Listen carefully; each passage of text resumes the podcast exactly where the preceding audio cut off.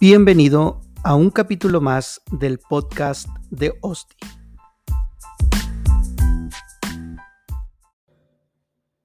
Hola, ¿qué tal? Seguimos en la exposición del Sermón del Monte. Jesús continúa con el punto de la oración. Primero, mencionaremos un poco de historia acerca de la principal manera en que los judíos realizaban oraciones en el tiempo de Jesús. A los 12 años, los niños ya debían repetir el Shema por las mañanas y por las tardes.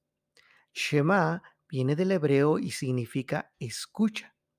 Originalmente, esta frase solo se refería a Deuteronomio 6:4. Shema Israel, Adonai Elohenu, Adonai Ehad. Y es lo primero que los judíos enseñan hasta el día de hoy a sus hijos. Es el credo más sagrado. De igual manera, es lo último que repiten en su agonía antes de morir. Pero al paso del tiempo se agregaron tres pasajes que conformaron la declaración completa. Deuteronomio 6 del 4 al 9, Deuteronomio 11 del 13 al 21 y números 15, 37 al 41. Y es la siguiente. Oye Israel, Jehová nuestro Dios, Jehová uno es y amarás a Jehová tu Dios de todo tu corazón y de toda tu alma y con todas tus fuerzas.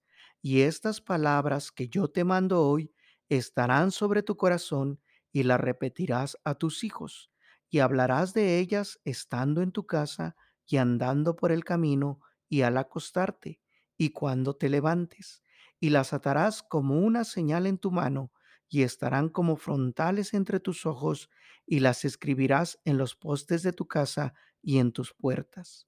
Si obedecieres cuidadosamente a mis mandamientos que yo os prescribo hoy, amando a Jehová vuestro Dios y sirviéndole con todo vuestro corazón y con toda vuestra alma, yo daré la lluvia de vuestra tierra a su tiempo, la temprana y la tardía, y recogerás tu grano, tu vino y tu aceite Daré también hierba en tu campo para tus ganados, y comerás y te saciarás. Guardaos, pues, que vuestro corazón no se infatúe, y os apartéis y sirváis a dioses ajenos, y os inclinéis a ellos, y se encienda el furor de Jehová sobre vosotros, y cierre los cielos, y no haya lluvia, ni la tierra de su fruto, y perezcáis pronto de la buena tierra que os da Jehová. Por tanto, Pondréis estas mis palabras en vuestro corazón y en vuestra alma, y las ataréis como señal en vuestra mano, y serán por frontales entre vuestros ojos, y las enseñarás a vuestros hijos, hablando de ellas cuando te sientes en tu casa, cuando andes por el camino, cuando te acuestes y cuando te levantes, y las escribirás en los postes de tu casa y en tus puertas, para que sean vuestros días y los días de vuestros hijos, tan numerosos sobre la tierra que Jehová juró a vuestros padres que les había de dar, como los días de los cielos sobre la tierra.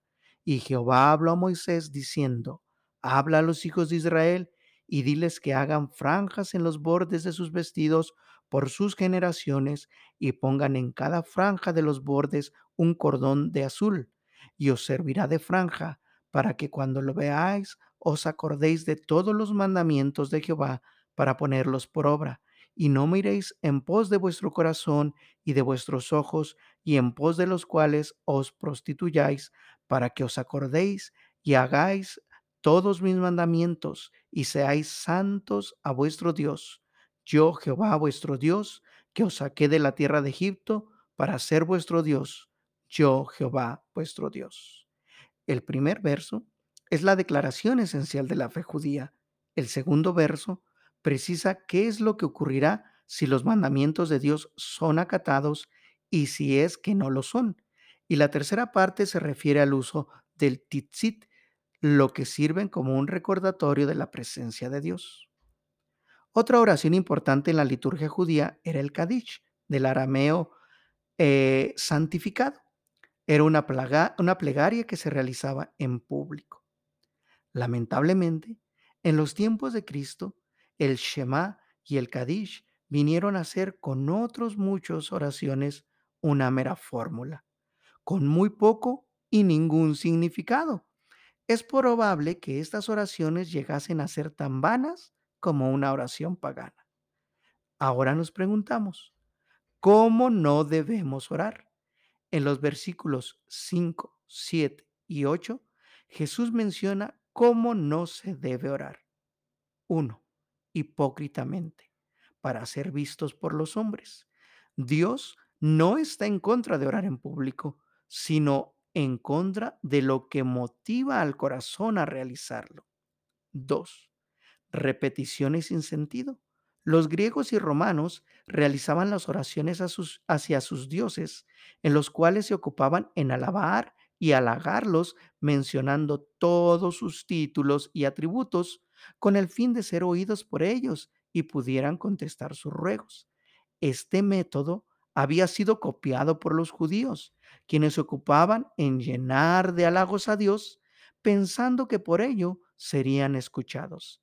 Jesús les menciona que el Padre Celestial ya conoce sus necesidades. Ahora surge una pregunta. ¿Cómo debemos orar?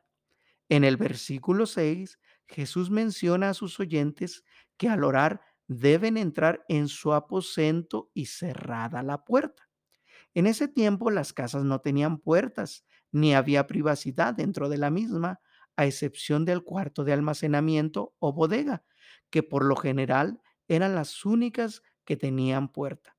En el original, la palabra griega que se usa para aposento es tamegión, lo cual significa cuarto de almacenamiento, dispensario o depósito, y se traduce como aposento o despensa. Así que en ese lugar del hogar, Jesús recomienda que se ore al Padre, en lo más íntimo y lejos de los reflectores y miradas de la gente.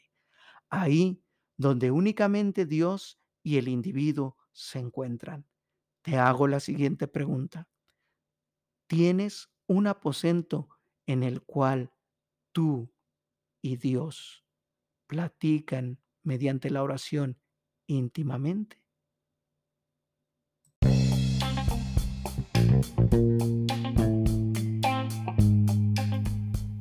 Gracias por haberme escuchado. Mi nombre es Osdi Salas y te espero en el siguiente episodio del podcast de Osdi.